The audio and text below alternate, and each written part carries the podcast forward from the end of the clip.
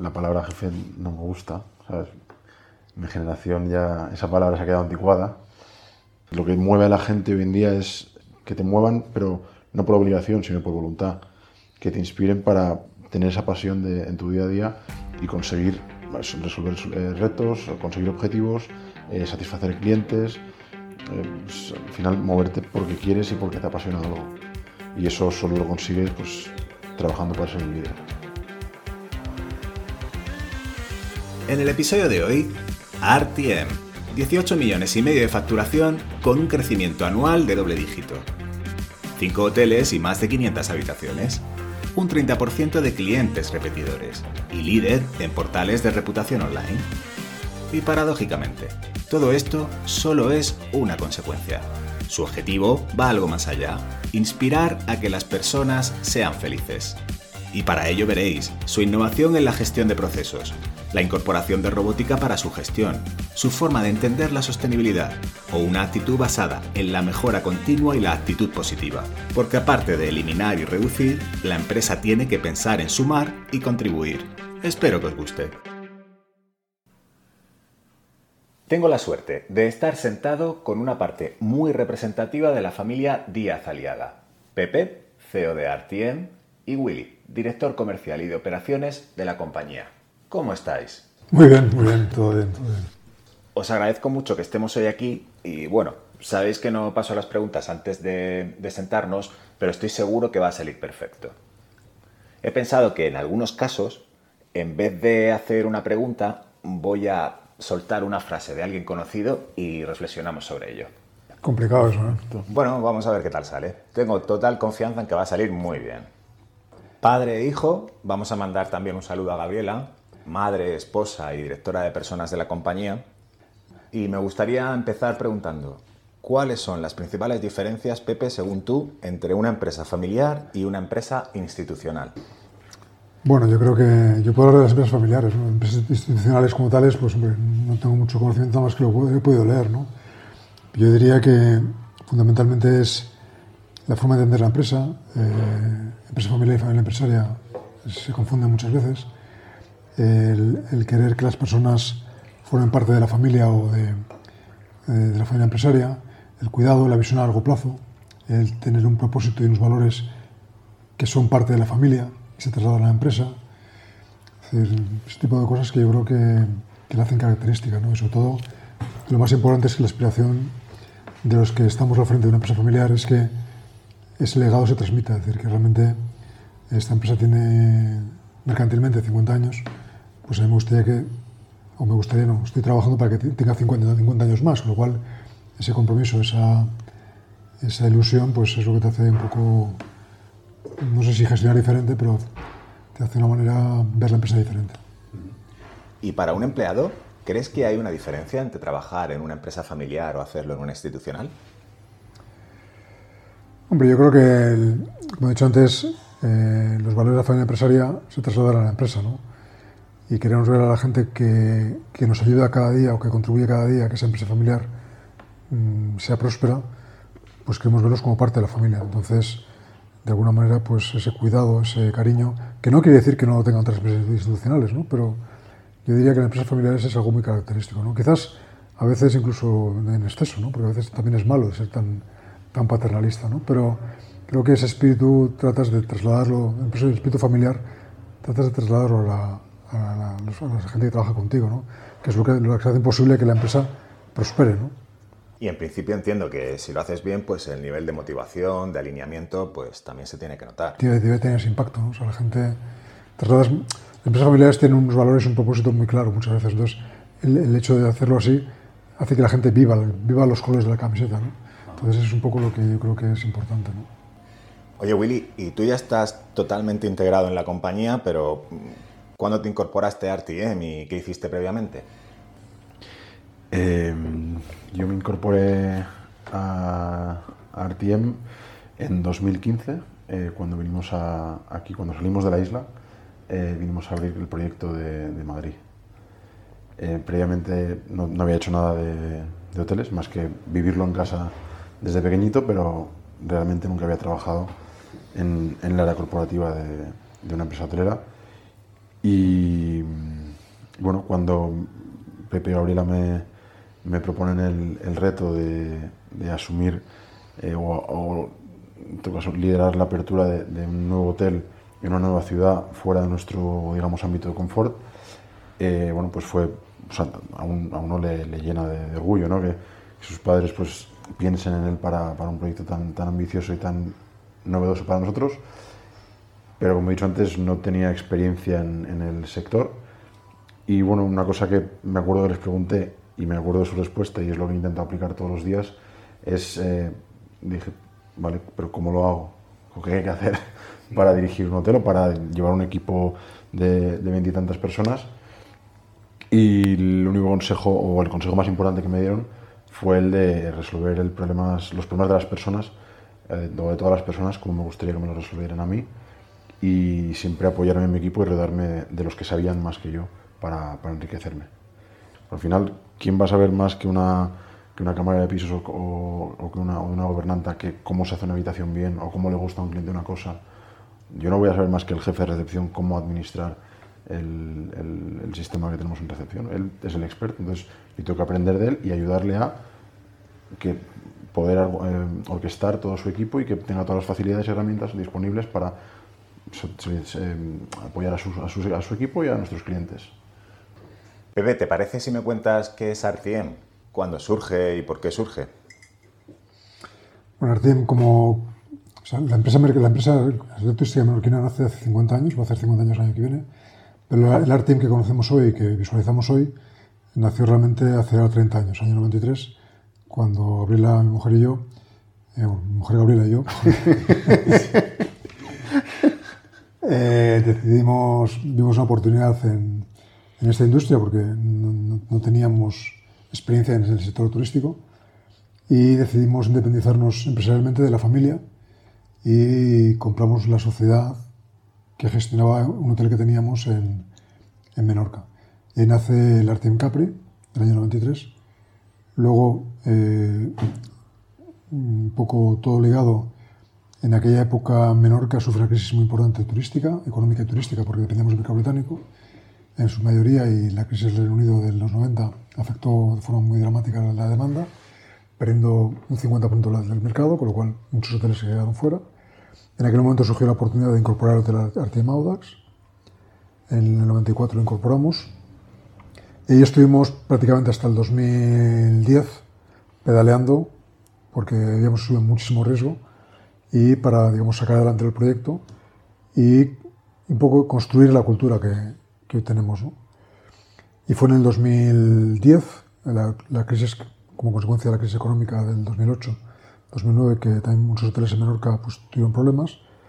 Y entonces ahí descubrimos el hotel Artem Carlos, que ahí pues lo incorporamos en el 2010, 2011. Una vez consolidado el Artem Carlos, eh, fue cuando decidimos, ahí vamos a salir de la isla a ver qué cosas podemos ofrecer. Ahí pensamos diferentes destinos, vimos diferentes cosas, nos, nos ubicamos en Madrid por tres motivos fundamentalmente. Uno, Madrid, porque somos de Madrid, con lo cual me sentía, nos sentíamos cómodos en Madrid.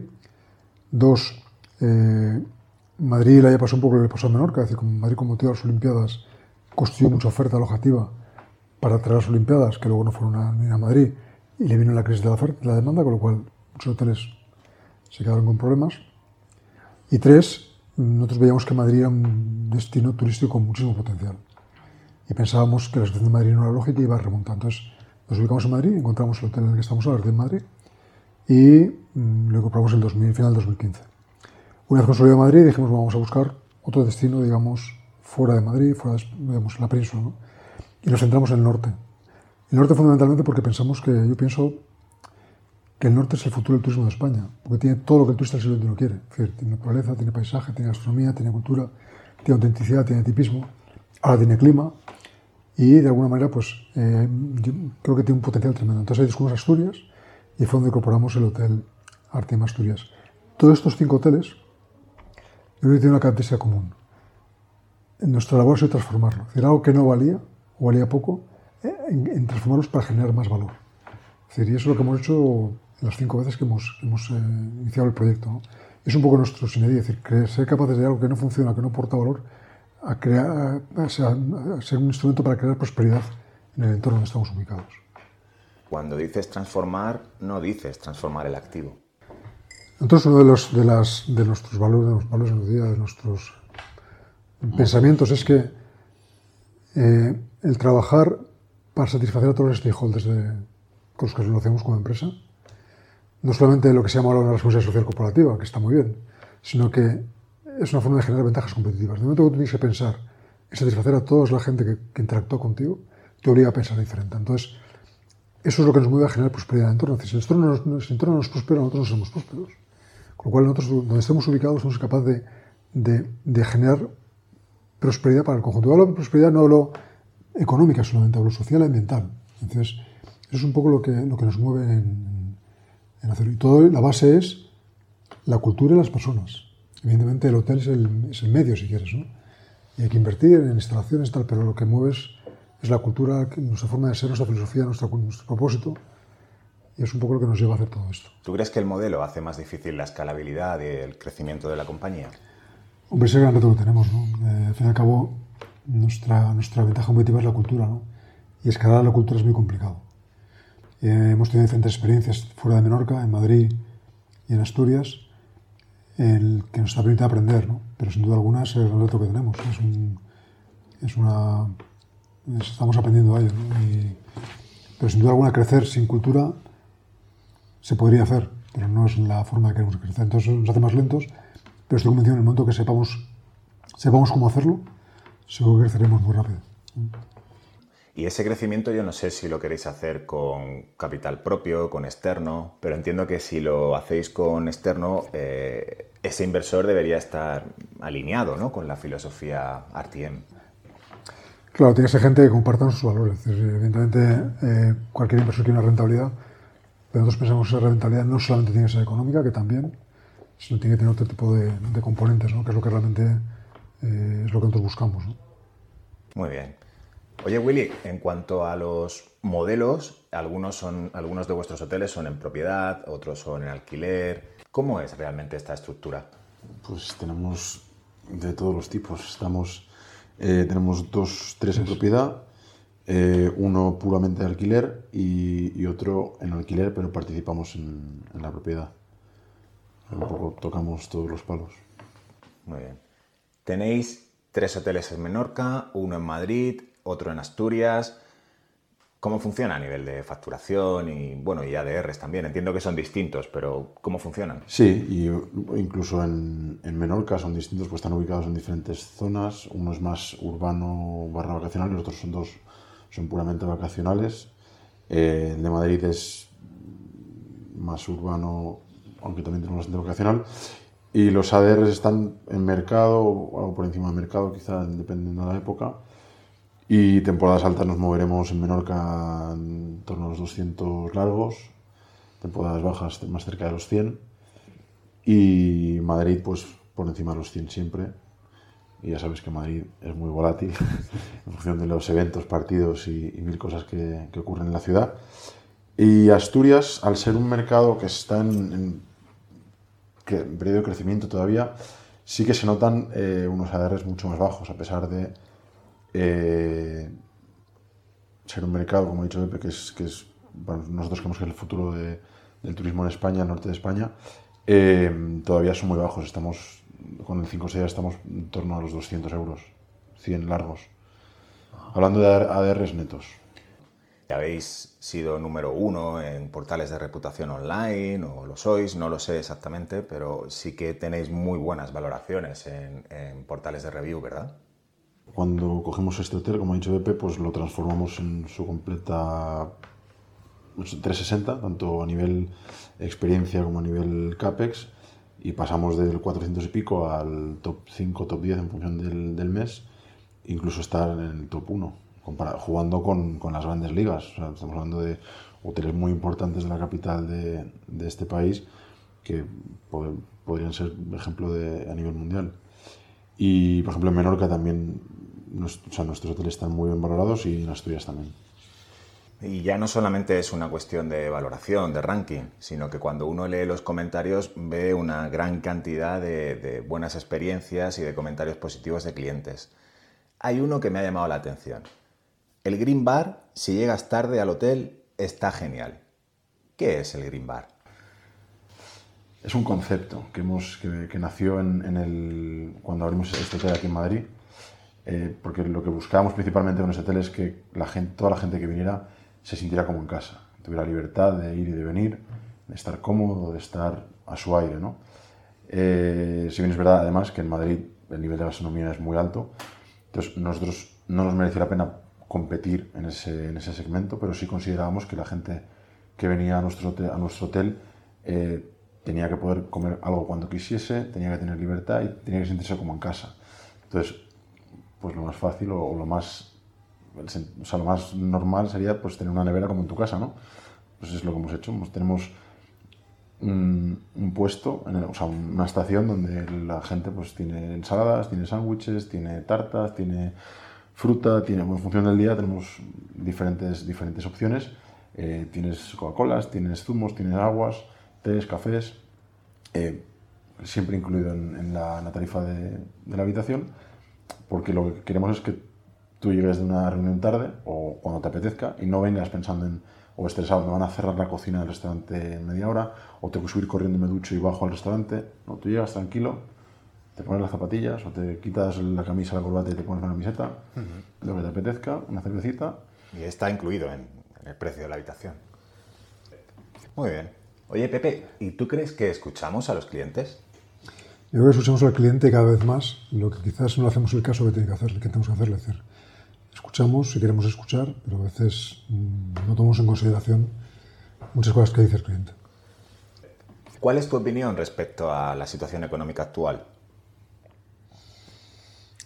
Eh, la verdad es que, por una parte, veo que los, los indicadores macroeconómicos que estamos viendo y son preocupantes. Llevamos un año, prácticamente año y medio, con indicadores que hacen que pensar. Por otra parte veo que la realidad de muchas familias y la nuestra en particular, ves que el bolsillo te queda menos para lo que antes te quedaba más, porque la cesta de la compra, la gasolina, la electricidad, pues evidentemente los salarios han subido, pero no han subido en la medida que ha subido el gasto, tu gasto corriendo, con lo cual tu disponibilidad para gastar en cosas que no son imprescindibles eh, disminuye. Con lo cual eso te hace pensar que, la situación es complicada, ¿no? pero por otra parte veo la realidad nuestra, la realidad de muchos compañeros, que la demanda es mejor que el año pasado y en muchos casos no te preguntan ni el precio.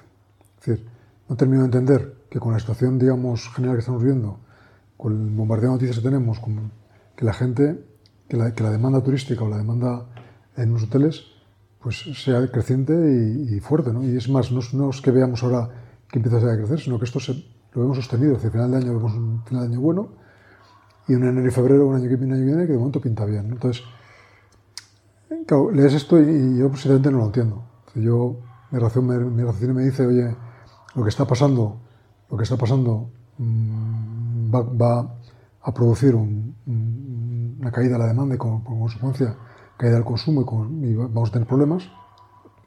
Si esto está pasando, quizás es que el, paradigma ha cambiado, quizás estamos leyendo el paradigma actual con digamos, el, esquema antiguo y no lo leemos. ¿no? Pero creo que al final tampoco me convence, porque en el 2007-2008, si te acuerdas, que en aquella época pensábamos lo mismo. La gente dice, no, es que el paradigma ha cambiado, es que el crecimiento, es que esto ya los ciclos no existen. y acabamos de decir esto entramos en las crisis más, más importantes del siglo. ¿no? En definitiva, yo creo que esto eh, se va a notar. Creo que, si bien es verdad, la gente, el, viaje y el ocio es algo que la gente después del, del, COVID ha habido un cambio de chip, pero la realidad al final se impone. Tu disponibilidad económica es menor que la que tenías hace dos años. El ahorro ya te lo has comido posiblemente de... Y yo lo veo, pues, ciertamente yo diría con incertidumbre. ¿no? Estamos un poco ahí viendo que la cosa evoluciona positivamente, pero con un poco cautos. ¿El consumo es irresponsable? No, el consumo, lo que me dicen, no, no, es que la gente antes compraba televisores, compraba frigoríficos y ya no compra esto la vieja. Debía saber lo que le gasto en este tipo de, bienes duraderos y les ha caído dramáticamente. Tras base de, de gasto en, en bienes duraderos, para decir, carpe diem, tú, hay que vivir y la nevera aguantará seis meses más, ¿no? Entonces es un poco lo que, lo que yo creo que está pasando, ¿no? Pero bueno, ¿hasta cuándo va a pasar esto? ¿Cuáles son los retos del sector turístico? Hombre, yo creo que tiene múltiples. Primero, creo que la sociedad está cambiando, está cambiando muy rápido y hay que saber adaptarse a la, sociedad. ¿no? la hotelería, digamos, el hotelero tiene que adaptarse a esta sociedad.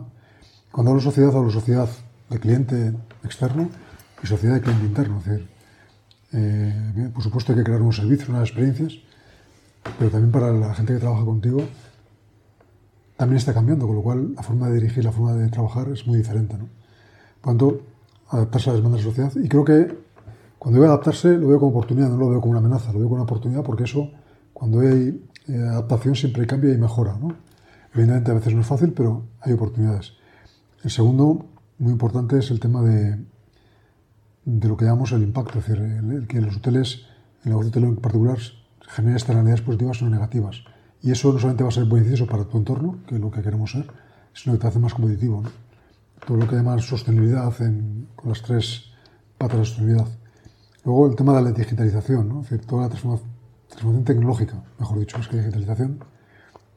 Creo que es una revolución que ha empezado y yo creo que le queda mucho, nos queda mucho por ver. ¿no? Y eso va a ayudar a, transformarlo. ¿no? Y todo esto lo envuelve la rapidez, la velocidad. Es decir, creo que todo esto somos conscientes de que está pasando, estamos haciendo cosas para adaptarnos, pero la, el gran reto es que la velocidad sea la adecuada. En muchos casos, creo que la velocidad es baja. Y entonces tenemos que capaces de construir organizaciones que vayan a la velocidad que tienen que ir. Porque muchas veces, si te adaptas despacio, acabas, acabas mal. Entonces. ¿La función de la empresa es crear clientes? No. Es la consecuencia, si quieres. Yo creo que la, la función de la empresa es generar prosperidad en tu entorno. Es decir, generar prosperidad en donde, donde estás ubicado, ¿no? porque si prosperas, si, haces eso, como consecuencia tienes clientes. Y prosperidad, creo, lo digo en, su sentido holístico, no solamente económica, es social, ambiental, es decir, eh, creo que es muy importante, porque haciendo eso, como consecuencia, tendrás clientes y generas resultado económico, que, que al fin y al cabo hay que tenerlo. ¿Y tú crees que es esta forma de pensar eh, lo que os impulsa a innovar? Yo creo que sí. Yo creo que el hecho de, hecho de tratar de dar solución a, a, retos que te plantean los stakeholders, y no a uno u a otro, sino a todos simultáneamente, te obliga a hacer cosas diferentes, a pensar diferentes, es una manera de innovar. Hasta aquí la primera parte del episodio. En la segunda parte, una organización sin jefes, tecnología robótica y su efecto en la productividad laboral el impacto positivo y los más de 200.000 euros de recaudación con una habitación solidaria. Pepe, yo sé que eres un gran lector y estoy seguro que tienes el libro de Reinventar las organizaciones de Frederic Laloux. Lo tienes en la mesilla de noche. Me gustaría preguntarte, ¿qué es una organización TIL o TEAL? Es un tipo de organización que lo que pretende es, yo al final lo resumo, que, que las personas sean felices haciendo una empresa competitiva. O sea, se fundamenta en tres, en tres pilares. Uno es que las personas para ser felices se sientan, eh, tengan un propósito, tengan autonomía y puedan ser, ellos mismos. Es, una, es, un tipo de organización que se adapta continuamente, es una, organización en la que no hay jefes, hay líderes. Entonces es una, una, organización que, que, es muy, muy, es un organismo vivo. ¿vale? Es un poco y eso, eh, claro, cuando a hacer esto en una compañía, como nosotros somos pequeños, en un entorno que piensa radicalmente diferente, es muy complicado, es un proceso que es largo y, es un proceso de cambio, de transformación que, que nos llevará tiempo. Estamos en, estamos en ello. Muy bien. Oye, Willy, decía Pepe una organización sin jefes. ¿Qué es lo que buscas y buscáis con esto en RTM? Lo que buscamos en RTM es crear líderes, ¿no? Líderes cada uno en su, en su, en su área, en su segmento, en su departamento y cada uno con sus responsabilidades. Entonces, la palabra jefe no me gusta, ¿sabes? mi generación ya esa palabra se ha quedado anticuada. Eh, y bueno, yo creo, pues, siguiendo un poco lo que decía Pepe respecto al modelo TIL, que mandar es una palabra un poco... Entonces, lo que, lo que, lo que mueve a la gente hoy en día es, es que, que, te sea, que, que, te muevan, pero no por obligación, sino por voluntad. Que te inspiren para, para tener esa pasión de, en tu día a día y conseguir resolver eh, retos, conseguir objetivos, eh, satisfacer clientes, eh, pues, al final moverte porque quieres y porque te apasiona algo. Y eso solo lo consigues pues trabajando para ser un líder. Muy bien. Pepe, tengo una frase. Por cada empleo que crea la tecnología, destruye siete. Yo no lo creo. Yo creo que los, los países más robotizados del mundo son los que menos paro tienen. ¿Son los que menos? Menos paro tienen. Entonces, hay mucha tecnología. Se supone que si tú introduces robots va a desaparecer el empleo. Y sin embargo, lo que hay que hacer es transformar. Ahora, sí, pero para eso exige que la gente quiera cambiar. Entonces, si tú no quieres cambiar, lógicamente te vas a quedar en el paro. Pero si no, va a haber muchas oportunidades para, para poder evolucionar. ¿no? Es decir, fíjate en el sector hotelero, la cantidad de funciones que tenemos hoy, que hace, no te digo 20 años, hace 5 años, 10 años no había. Y, y eso lo, lo, introduce la tecnología. Es decir, yo creo que, la, que lo que tenemos que ser capaces las personas es de ir adaptándonos y cambiando, formándonos y ir con la ola. ¿no? Entonces hablaba de la velocidad. Esa velocidad es importante. A veces puede haber, un, puede haber una sincronía entre la velocidad de cambio, porque la tecnología te mueve muy rápido y tú no vayas lo rápido que te. Entonces puede haber un lapso, un momento ahí en el que sí haya ese problema de que haya gente que se quede fuera de, del mercado de trabajo, pero sí, si vas con la ola, al contrario, yo creo que vivirás más feliz, crearás más valor y, y habrá un empleo para todos. Hablando de esto, ¿qué papel juega la robótica en RTM? Pues lo que la robótica pretende hacer en RTM es liberar tiempo que no aporta valor para que la gente pueda aportar valor. O sea, por ejemplo, tenemos varios ejemplos. ¿no? Eh, hay, un, hay, un, caso que es eh, uno que llamamos Privaco, que es un robot que lo que pretende es solucionar un problema que teníamos en el Hotel Audax, un hotel que por cierto está hecho por un arquitecto, no por un hotelero, en que la logística es muy complicada. ¿no? Es un hotel que tiene dos restaurantes en dos plantas diferentes y tiene la cocina en una planta intermedia, con una rampa, con dos rampas de unos 20 metros cada una, y un 15% dependiente. Imagínate tú eso en el día a día de un restaurante, el subir y bajar con carros o sin carros, vajilla, cristalería, todo lo que es eh, el, el homenaje de de un restaurante. Los problemas que tienes de, de, bajas de personal, de roturas de material, de tiempos que que no aportan ningún tipo de valor, eh, de insatisfacción de la gente eh, de cansancio, más un negocio turístico. Entonces hemos, diseñamos un sistema que lo que permitiera que tú estuvieses en el restaurante de la planta quinta, depositases toda la vajilla sucia en diferentes contenedores, un sistema robótico te lo llevaba al tren de lavado, el tren de lavado te lo lavaba en función del tipo de vajilla que era, pues se identificaban los diferentes cajones y te lo devolvía a tu puesto de trabajo totalmente limpio. Entonces, ahí puedes decir, vale, ¿la rentabilidad dónde está? Quito tres camareros. Nosotros hemos a tres camareros. Lo que hemos hecho es que los tres camareros que posiblemente eh, el tiempo que el trabajo que hacían tres camareros o tres personas que subían y bajaban homenaje, lo hemos dedicado a atender al cliente. Entonces, ¿cómo hemos conseguido? Primero, hemos conseguido crear más valor, más valor de experiencia al cliente, hemos conseguido generar más valor económico, podemos vender más, eh, hemos reducido las bajas, hemos reducido todo lo que es la rotura de homenaje y de cristalería y vajilla, hemos reducido el consumo energético y de, y del tren de lavado, que era mucho más eficiente. Es decir, hemos conseguido, reduciendo, quitando todo aquello que no aportaba valor, generar mucho más valor. ¿no? Entonces, eh, en eso ocupa la, robótica, eso es un, la robótica hardware, ¿no? pero también robótica, robótica de procesos, ¿no? todo el tema de la administración sin papel. ¿no? Tenemos un, un, una plataforma que, que en 2007 diseñamos, porque no encontrábamos nada en lo que lo solucionase, que es un robot que te gestiona toda la administración de la compañía. Desde el punto de vista de toda, toda, la, toda la, información que nos llega, es capaz de leerla, procesarla eh, y, digamos, eh, introducirla en nuestro ERP. ¿no?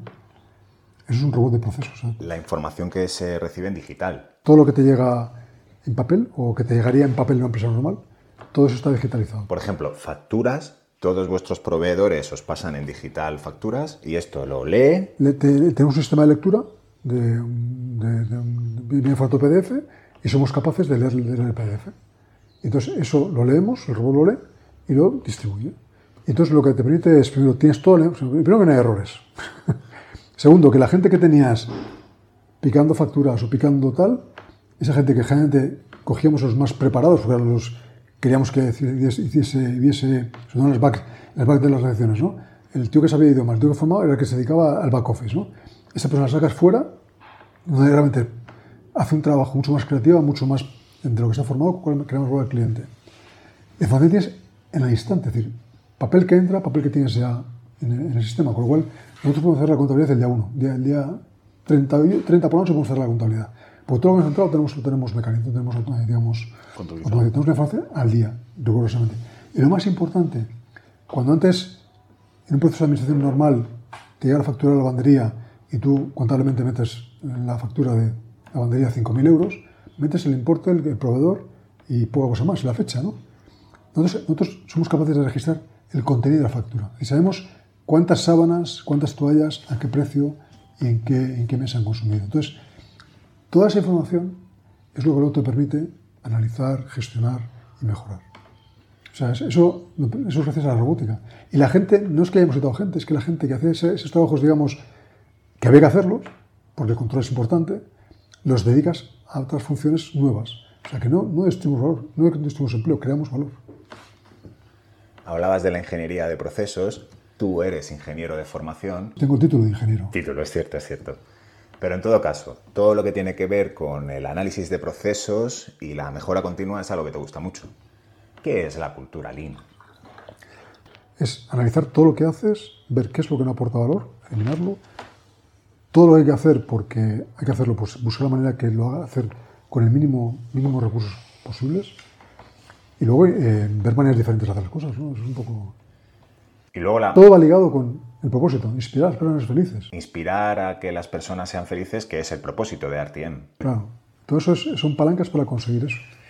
Sí que sé que vosotros esto son varios los motivos por los que, los que lo hacéis y muchos los resultados positivos que obtenéis, pero tenéis algunas acciones bastante particulares que os ayudan, por ejemplo, a reducir las bajas del departamento de pisos. Sí, el departamento es un, de- un departamento muy importante en un hotel y a veces le- no se le da la importancia que tiene porque la limpieza es fundamental. O sea, un hotel con suciedad es un hotel malo. Y un hotel limpio es un hotel que, que sabe que es que hay cosas que sensoriales que tú no sabes por qué, pero te encuentras bien, ¿no? Y eso las cámaras de pisos, pues evidentemente hacen una labor, y- y, vamos, a veces muy poco vista, muy poco agradecida, pero fundamental, ¿no? Entonces, nosotros hace ya yo sé, el año 2010 o por ahí, ¿no? 2000, hace muchos años, ¿no? Nos dábamos cuenta que nuestras camareras de pisos, que llevan muchos años nosotros, es gente que va cumpliendo años, como todos, ¿no? Y yo no sé si habéis hecho eh, una habitación de un hotel y realmente es un trabajo exigente desde el punto de vista de, de- aunque introduces muchas mejoras, entonces, pero es exigente en cuanto a, a, digamos, un trabajo físico. Y veíamos que las camareras de pisos cada vez pues, cumplían años y evidentemente, pues, lógicamente, pues, les costaba más y eso, pues, quieras o no, pues, penalizaba a, a su estado, ¿no? A veces bajas lógicas, ¿no? Entonces lo que nos, nos preguntamos fue si, si al fin y al cabo el trabajo este es tan físico es como cuando vamos a hacer deporte, tú vas a correr y antes de correr generalmente estiras, haces...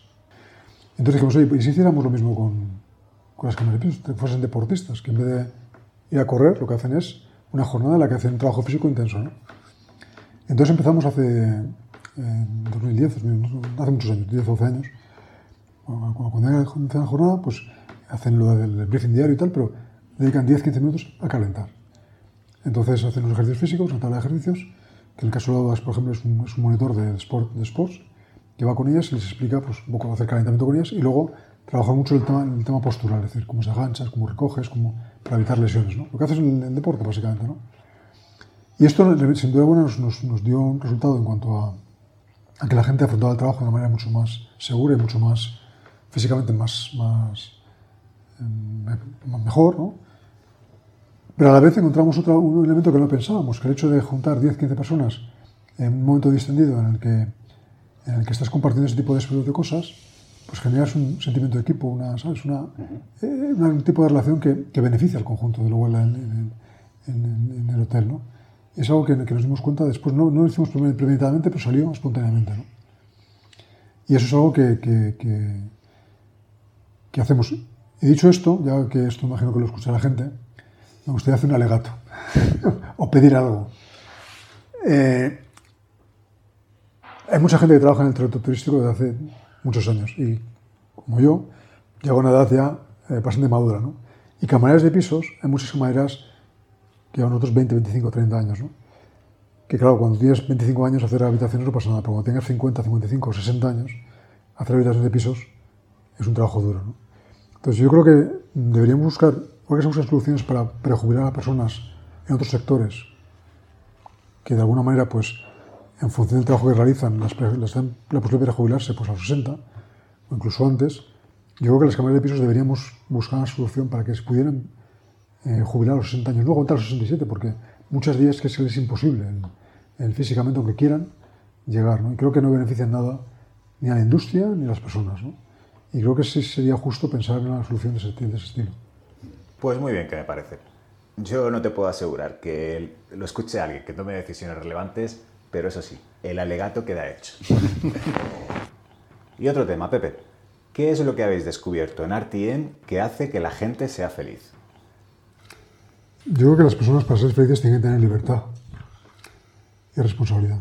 Entonces, es un poco el modelo de, cultura que estamos tratando de implementar, es decir, que, que la gente pueda tener, lo dicho al principio, que la gente pueda tener autonomía, pueda tener capacidad de decisión, que la gente pueda realizarse como persona, tener un propósito que podamos, que, le inspire, que le haga saltar la cama cada día, y luego que pueda ser el mismo, es decir, que no se ponga, no, entre por la puerta de un hotel y sea uno y salga de, por la puerta y sea otro, sino que seas tú mismo, ¿no? Entonces, confianza, lo que hagas, hazlo con pasión y con alegría, para eso tienes que saber lo que quieres hacer, tienes que liderar, para liderar hay que avanzar, hay que superarse, para superarse hay que salir de la zona de confort, que innovar y hay que ser inclusivo, hay que ser digamos, a tratar de, darte a los demás. entonces, esos valores son los que en Artiem creemos que nos van a ayudar a, ser mejores eh, personas y a sentirnos felices en la medida que, Y cuando hablo de felicidad, quiero que se entienda, felicidad no es placer. La felicidad es exigente, la felicidad requiere esfuerzo, requiere compromiso, requiere, me debería decir, lucha. Pepe, y otro tema que me gustaría comentarte es, vosotros tenéis una memoria de impacto positivo. Me gustaría saber qué es el impacto positivo y cuáles son vuestros objetivos de impacto positivo. Nosotros siempre hemos pensado que no tenemos que ser menos malos, sino tenemos que ser buenos, en el sentido de, hablamos siempre de reducir emisiones, de reducir residuos, de reducir... Entonces estamos siendo menos malos, que está muy bien, ¿no? Y la pregunta es, ¿por qué no podemos ser positivos? ¿Por qué no, no podemos eh, generar, eh, en vez de residuos, materia prima? Y eso viene ligado con lo que he dicho al principio, es decir, nosotros somos capaces de, lo que hagamos impactar positivamente en todos los stakeholders. Como digo, esto no es un pensamiento de un día, es, una evolución. Entonces, el año pasado, un poco, como tuve una certificación, que la certificación que hicimos piloto con AENOR de, de Estrategia de Economía Circular, que fuimos un piloto para la certificación esta en España, nos, ayudó a hacer un proceso de reflexión. Es decir, todo esto está muy bien, pero vamos a tratar de concretarlo. Y entonces ahí descubrimos el, modelo económico del donut de Kate Redworth, donde realmente eh, se, analizaban las urgencias planetarias, aquellos, aquellos temas que son realmente un problema para, para la, digamos, la sostenibilidad del planeta. ¿no? Entonces ahí dijimos, oye, esto está muy bien, pero nosotros como empresa, ¿qué podemos hacer? ¿no? Y ahí identificamos seis prioridades que, digamos, que marcan nuestro foco en cuanto a, la, en cuanto a, a contribuir a que esas, esas urgencias planetarias se mitiguen. ¿no? Como es, por ejemplo, la reducción de CO2, como es, por ejemplo, el, el, agua, como es, por ejemplo, la inclusión social, como es, por ejemplo, la alimentación consciente. Es decir, son cosas que nosotros como, como empresa sí podemos actuar. ¿no? Evidentemente, eh, el impacto nuestro es el que es, ¿no? pero eh, la, la, idea es poder empezar a trabajar y ser un poco eh, un germen que, pueda expandir esa, esa, cultura a nuestro entorno. Porque todo esto que te he dicho no lo hacemos solos. Tenemos stakeholders con los que colaboramos, con lo cual, de alguna manera, el hecho de nosotros empujar, no nos quedamos fuera de la, no nos quedamos dentro del hotel, sino cuando salimos abrimos la puerta y vemos fuera, con todos los colaboradores que tenemos, tratamos de impregnarles este, esta, este, esta línea de trabajo, con lo cual estamos haciendo que la mancha de aceite se extienda, ¿no? con lo cual nuestro trabajo es conseguir eso. Al final todo esto forma parte de vuestro propósito y vuestra forma de entender el mundo empresarial. eh, vosotros sois la primera cadena hotelera que forma parte de Bicorp eh, en Europa y me gustaría saber qué es el movimiento Bicorp. Bicorp es un movimiento eh, mundial que nació en Estados Unidos en el año 2006 que pretende que las empresas sean empresas que generen prosperidad para todo para, para, su entorno. Es decir, no es la mejor empresa del mundo, sino es la mejor empresa para el mundo. Entonces, es un movimiento que está ahí y que eh, es un grupo de empresas que, voluntariamente eh, queremos estar ahí y de alguna manera, evidentemente, hay unos estándares, unos niveles de, exigencia que te miden y entonces te dicen si puedes estar o no puedes estar. ¿no? Nos ayuda a formalizar cosas, a organizar, sobre todo a compararnos. ¿no? Tú puedes, por ejemplo, nosotros pensábamos que cuando nos hicimos la primera valoración en el año 20, pensamos que en sostenibilidad somos la leche. Cuando te comparas con los buenos, ves el gap que tienes, dices, es que no, somos la leche, estamos muy abajo. Eh, cuando te comparas en, yo qué sé, en, clientes, ¿no? tenemos unos hoteles fantásticos, cuando te comparas en, ves lo mucho que te, te ayuda a ponerte eh, frente al espejo y compararte con los mejores. ¿no? Y muy importante, cuando nosotros montamos la, el movimiento Bicor, nos dimos cuenta que era gente de nuestra tribu. Me explico, cuando yo cuento, todo esto, lo cuento en algunos foros, la gente mira, este es un hippie, ¿no? Este es un tío que está iluminado, ¿no? Y te sientes como una persona incomprendida, ¿no? Pero cuando hablas de esto con, esta, con este tipo de... con estas empresas que piensas como tú, ostras, que pensamos igual. Distintos sectores, pero da igual, todo el mundo quiere lo mismo. Es decir, y te das cuenta que si, las empresas fueran con esa, con esa forma de ver la, empresa, el mundo sería mucho mejor. Pues es un poco lo que queremos hacer. Evidentemente no son, son 5.000 empresas en el mundo, tampoco hay tantas, pero es, es, un momento creciente y exponencial, porque es, la gente quiere ser feliz, la gente quiere, ¿sabes? quiere estar aquí y estar bien, y las empresas tienen esa función que tienen que cumplirla. ¿no? Willy, ¿notas tú una demanda cada vez más creciente de clientes que buscan empresas comprometidas con un compromiso social, medioambiental, gubernamental? Yo me atrevería a decirte que sí. Al final, cada vez los clientes buscan más, o los clientes no, los consumidores buscan más empresas que, aparte de darles un bien tangible, una experiencia, ese bien o esa experiencia contribuya lo que decía Pepe antes, un mundo mejor o mitigar alguna de las urgencias planetarias que, que hay ahora mismo. ¿Qué es la habitación solidaria? La habitación solidaria es un proyecto que nace eh, en plena pandemia, es un proyecto precioso, la verdad. En marzo de 2020 tuvimos, como, como todas las empresas de España o del mundo, tuvimos que cerrar las puertas de nuestros cinco hoteles y, nos pusimos a trabajar o a pensar en lo que sí podíamos hacer nosotros como empresa para seguir adelante.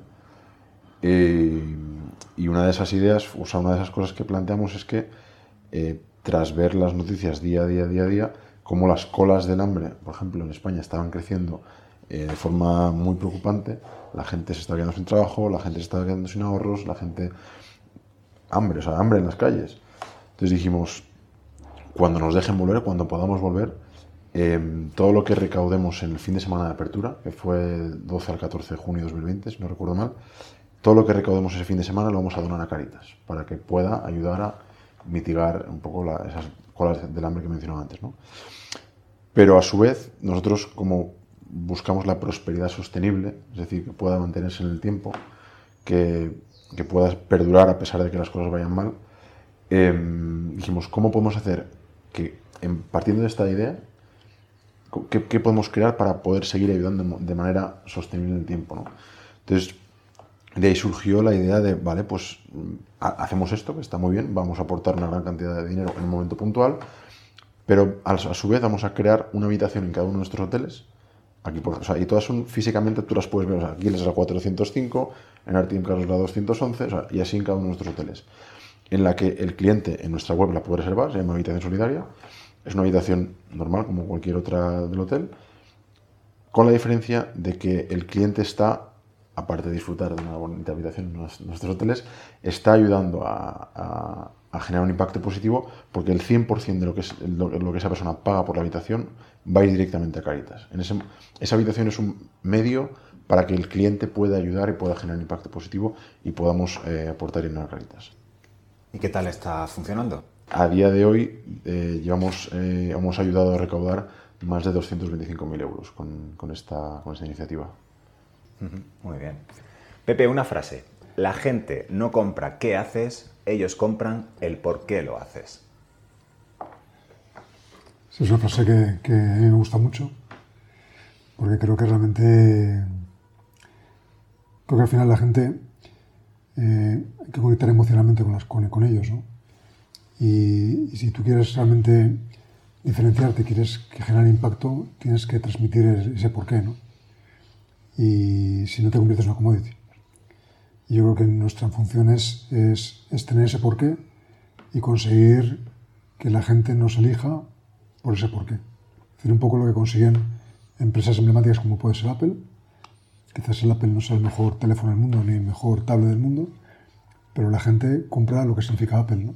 Conectan emocionalmente con el cliente. Pues un poco, yo creo que eso, eso es la razón de, de ser del éxito, ¿no? ¿Te consideras una persona con éxito? Yo el éxito, como se entiende en la sociedad actual, no me considero una persona con éxito. Me considero una persona realizada, una persona feliz con lo que hace. Entonces, si eso es tener éxito, pues sí, pero no el éxito que, que el estereotipo de, uh -huh. de, sobre la sociedad. ¿no? Muy bien. Antes comentabas y hemos hablado sobre liderazgo, pero ¿el liderazgo qué es exactamente? Para mí liderar es servir. Un líder sirve, no se sirve. Muy bien, pues sin saberlo, sí, hemos puesto en entredicho algunas frases de gente tan mítica como Peter Drucker. Por ejemplo, sí, lo sé. Pero la verdad es que ha sido muy inspirador estar con vosotros hoy aquí, muy constructivo y os agradezco muchísimo vuestro tiempo. Eso sí, antes de terminar me gustaría saber quién me va a recomendar un libro. El bibliotecario de la familia. eh, hay dos libros que me gustan mucho, que es To, de, de, de, Porras y de... Tim Collins. Collins, sí, que es un libro que he leído un par de veces y la verdad es que te hace reflexionar sobre aquellas compañías que, que han perdurado en el tiempo, que han sabido adaptarse. ¿no? Y es una cosa que yo aspiro a que nuestra empresa pues cumple 50 años el año que viene, pueda cumplir 50 años más. Entonces, ¿cómo, ¿de qué manera estas compañías centenarias son capaces de, de seguir adaptándose y, y siempre con un propósito muy serio, muy, muy firme, muy coherente con lo que hacen, los valores. Es algo que, que, es un libro que yo creo que hay que leer de vez en cuando. ¿no? Y luego el otro es algo más eh, emocional y más interior, que es el de Víctor Frank, el de El hombre usa sentido, que te das, relata la, la, experiencia suya en el campo de concentración. Y la esencia es que al final tú tienes la libertad de elegir. Las cartas que te dan son las que son, pero tú puedes elegir qué actitud tomar. ¿no? Entonces, es algo que en la situación actual de tanta incertidumbre, de tanta situación, la que vivimos el COVID, o sea, eh, la actitud tuya, es la, la, libertad de elegir qué actitud tomas, es algo que es, es, algo que muchos deberíamos pensar muchas veces, ¿no? Y dejar de quejarnos y dejarnos de... Son libros que, que, que a mí me, me, me han gustado siempre mucho. Pues anotados quedan. Muchísimas gracias por todo y sobre todo muchas gracias por los aprendizajes y por haber contado vuestra experiencia como la habéis contado. Ha sido un placer. Muchas gracias. A ti por darnos la oportunidad. Sí, desde luego. Gracias. Propósito, cultura lean y mejora continua. Hoy hemos visto cómo el propósito puede ser una herramienta para generar innovación, parte del convencimiento de la familia, de los fundadores, una cultura que va más allá de lo que ocurre de puertas para adentro. Los resultados no solo se miden con la rentabilidad a corto plazo, analizar para eliminar lo que no aporta valor y generar un nuevo valor impulsado por las personas. La actitud siempre positiva, que está bien reducir las emisiones de CO2, pero también está en tu mano que transformes los residuos en materia prima. Y como esto va de personas, un par de detalles que me han llamado la atención. Cuando Pepe habla del futuro de la empresa, dice que la compañía va a cumplir 50 años y después señala, me gustaría que cumpliera otros 50. Bueno, me gustaría no. Estoy trabajando para que cumpla otros 50 una nueva tribu de empresas innovadoras.